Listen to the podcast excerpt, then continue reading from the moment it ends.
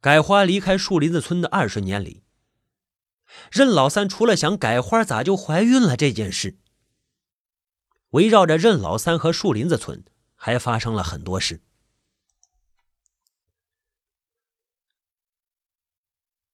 嫁出去的闺女每年都是要住娘家的，可是改花走了以后，就再也没有回来。人民公社那一年，改花娘实在想改花，就去狼山找改花，之后也没有回来。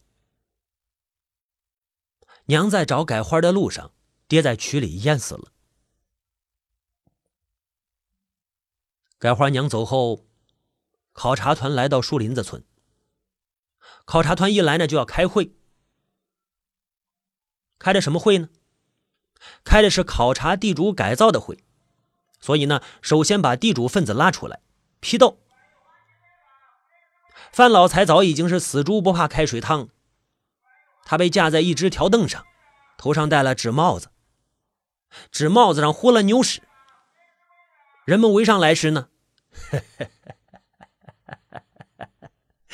呃，他就呲着牙笑，惹得大家也跟着呲着牙笑。这次呢，考察团来，发现一个重大的问题，那就是范老财根本不应该是地主。原因是土改前范老财家的两百亩地都没有地契，没有地契。那些个地都是他开出来的荒地，他使用了这些地，可是这些地的所有权从来就不是范家的，就是说老范家其实是没有地的，在地上所得的东西，比如粮食，卖了粮食变成的钱，这些都算是福财。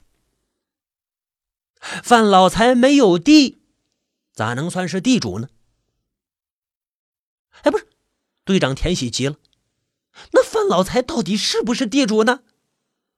这个问题真的有点复杂，也关系到土改工作组的工作质量问题。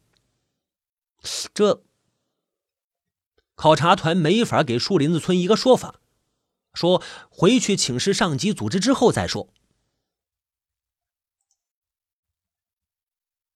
听到这个消息的任老三。马上想起了改花那心一下子就抽筋了。他急匆匆的去找范老财，远远的看到范老才在队里的秋田里割蜜子呢。范老才弯着腰，哎，勾着脸，动作虽然有点迟缓，可是那营生做的攒劲呢。身后割倒的蜜子呀！一捆一捆的扎了腰子，穗儿朝一个方向，一顺摆着。蜜茬子齐整的像画出来的一样，没有一根漏穗儿。社员给队里干活，多半是被动劳动，磨洋工，腰来腿不来。可是范老财只要面对的是庄稼，那就像对待祖宗一样。像对待祖宗一样，任老三心里涌上了酸楚。他提了镰刀，迎着范老财割过去。他们的脸碰到一起的时候，笼子近了，两个人直起腰来，面对着面。那甚？我给你说点事。范老财翻起眼皮，说事儿就说事儿，可甚嘞？任老三把听来的事说了两遍之后，范老财割就下了。他可能是不想让任老三看到他的悲怆，转了个身子。给任老三掉了个屁股。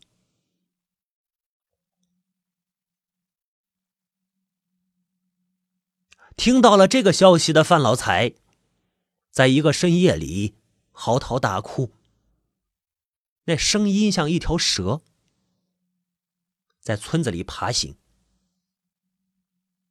村子里一片漆黑，一片死寂，只有那哭声一根警绳似的冰凉。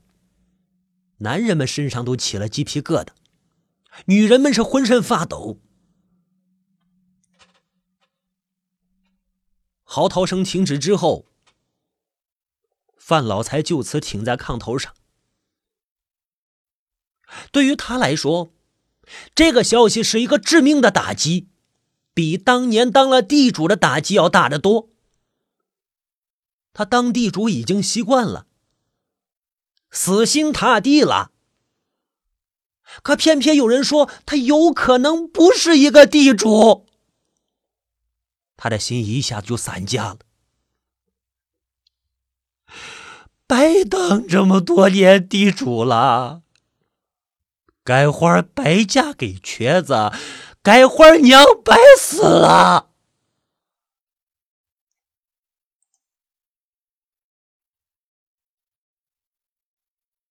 入秋以后，改花爹眼看着不行了。范老财要不行了，他等不到给他摘帽子了。动了恻隐之心的任老三，给改花的爹做了棺材，榆木棺材上了漆，画了金鸡独立，站在墙根子底下，好不威风。任老三扶了改花爹看他的棺材。改花爹站在棺材前，摇了灯盏似的一颗兽头，就说：“你棺材，你棺材。”任老三没有听清他说什么，他又说了一遍：“给我做口泥棺材，给我做口泥棺材。”任老三以为跟他赌气呢。小的时候，改花娘给他讲过一个故事。哎，一个儿子呀，一辈子不听老子话。哎，老子让他往东，他就要往西；老子要白的，他就给黑的。老子死的时候呢，想让儿子啊，给他打一口结实一点的棺材。可是知道儿子不听话。于是呢，他就把儿子叫跟前来：“儿啊，你把老子席子卷罢了，埋了吧。”这儿子见老子就要死了，良心醒了。这一辈子到最后了，就听老子一句话吧。于是就把老子呢席子卷罢了，埋了。哦，任老三以为改花爹说的是反话，跟他置气呢。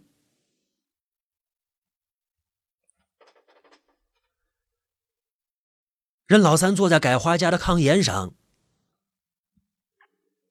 等着改花爹咽气。对这个炕啊，他是那么熟悉啊！当初这片炕可以说是欣欣向荣的，上面睡着四个人：改花爹、改花娘、改花任老三。他们各怀心事，睡在这片炕上，想的其实都是一件事，那就是能把日子过好，过长久。现在这片炕啊，马上就要光了，清静了。此时的任老三也有一把年纪了。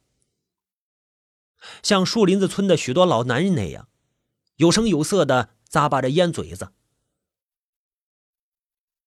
他盯着改花爹看，哎，盯着范老财，心想：啊，你也有这一天呢，范老财。可是他看到范老财蜷缩着身子，吃手指呢。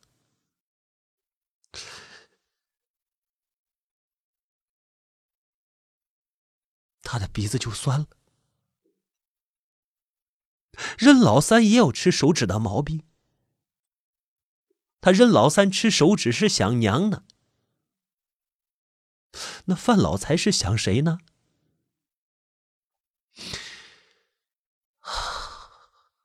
他伸出手来掖了一下范老财的被子。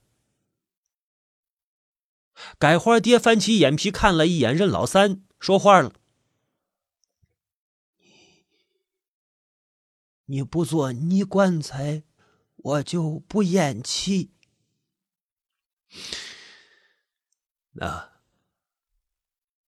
任老三放下了烟袋锅，后门提了铁锹和水桶，去换泥巴。半晌功夫，泥棺材就做好了，稳稳当当的放在当院里。任老三看见范老财趴在窗台上，张望着他的棺材，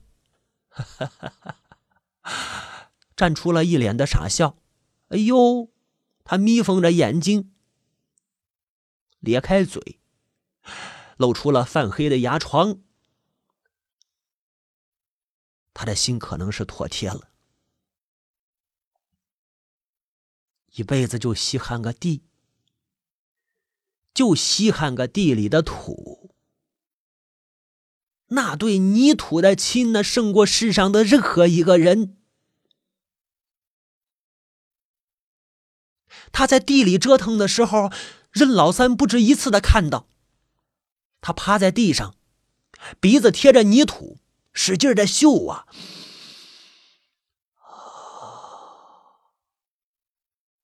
他在嗅地力，秀伤情，他在沟通，他在表达，甚至呢，他在撒娇，爱啥就死在啥上面。他爱地，爱土，就死在土地上。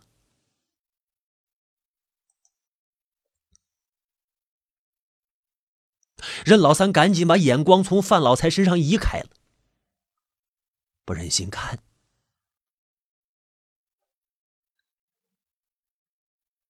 一个行将就土的人，一个愿意穿上泥棺材。徐徐的融入泥土的人，他脸上的欢心，婴儿般无奈。任老三又坐在炕沿上，等改花爹咽气。鸡叫头遍的时候，任老三披着白茬子皮袄，趴在炕沿上睡着了。哎。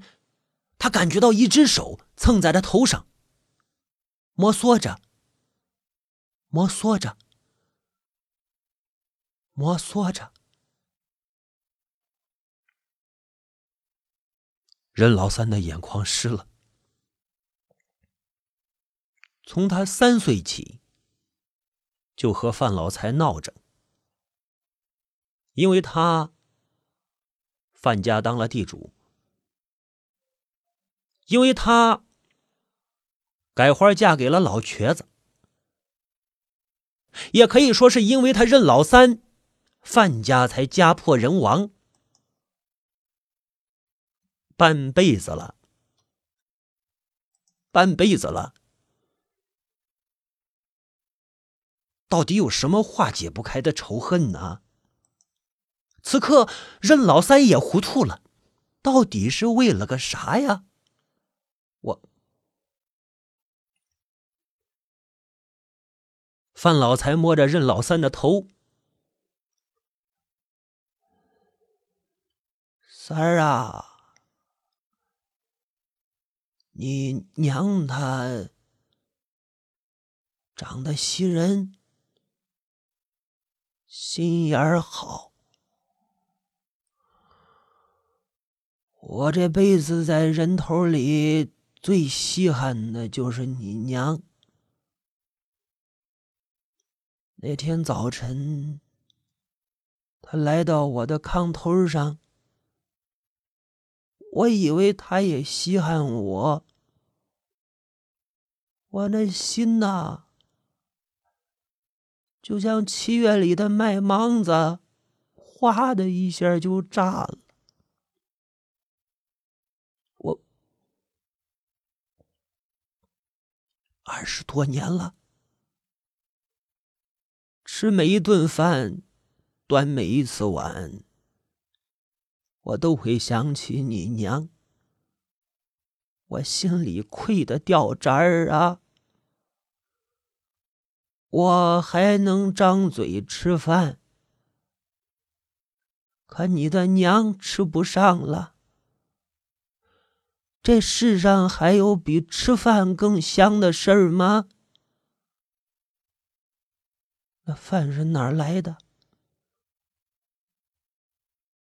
从土里，从水里。水跟土和起来就是泥。我因为小气，给他用了泥棺材。可是我也给了他最好的东西，是我最喜欢的东西。三儿啊，把我埋在你爹你娘的脚底下。到阴间，我伺候他们，我替你爹洗躯口。洗躯口多好啊！冷是冷一点儿，冷的是骨头，可是死了睡在地底下，冷的是心呐，烂的是念想啊。我就要见着你娘了，我得问问，他寻短见到底是为了甚？好死不如赖活着呀！他寻短见。任老三眼里噙着泪水，抓住了范老财的双手。这双手冷如坚冰，任老三倒吸了一口凉气。他的命已经走了一半了。任老三从锅里舀了酸粥，要不喝碗热粥？你那个再坚持几天，我把改花找回来。听到说改花范老财颓然跌在炕头上，闭上了眼，半晌的吐出一口气，悠悠的说道：“你想见我的改花儿，没门儿！你打心眼里稀罕我改花儿。”可是因为你仇恨我，你就把改花当成一只靶子。你知道，打在我改花身上，我范老财才会疼。现在你满意了吧？我改花这一辈子让你糟蹋了。可你也搭进去了大半辈子，你占大便宜了。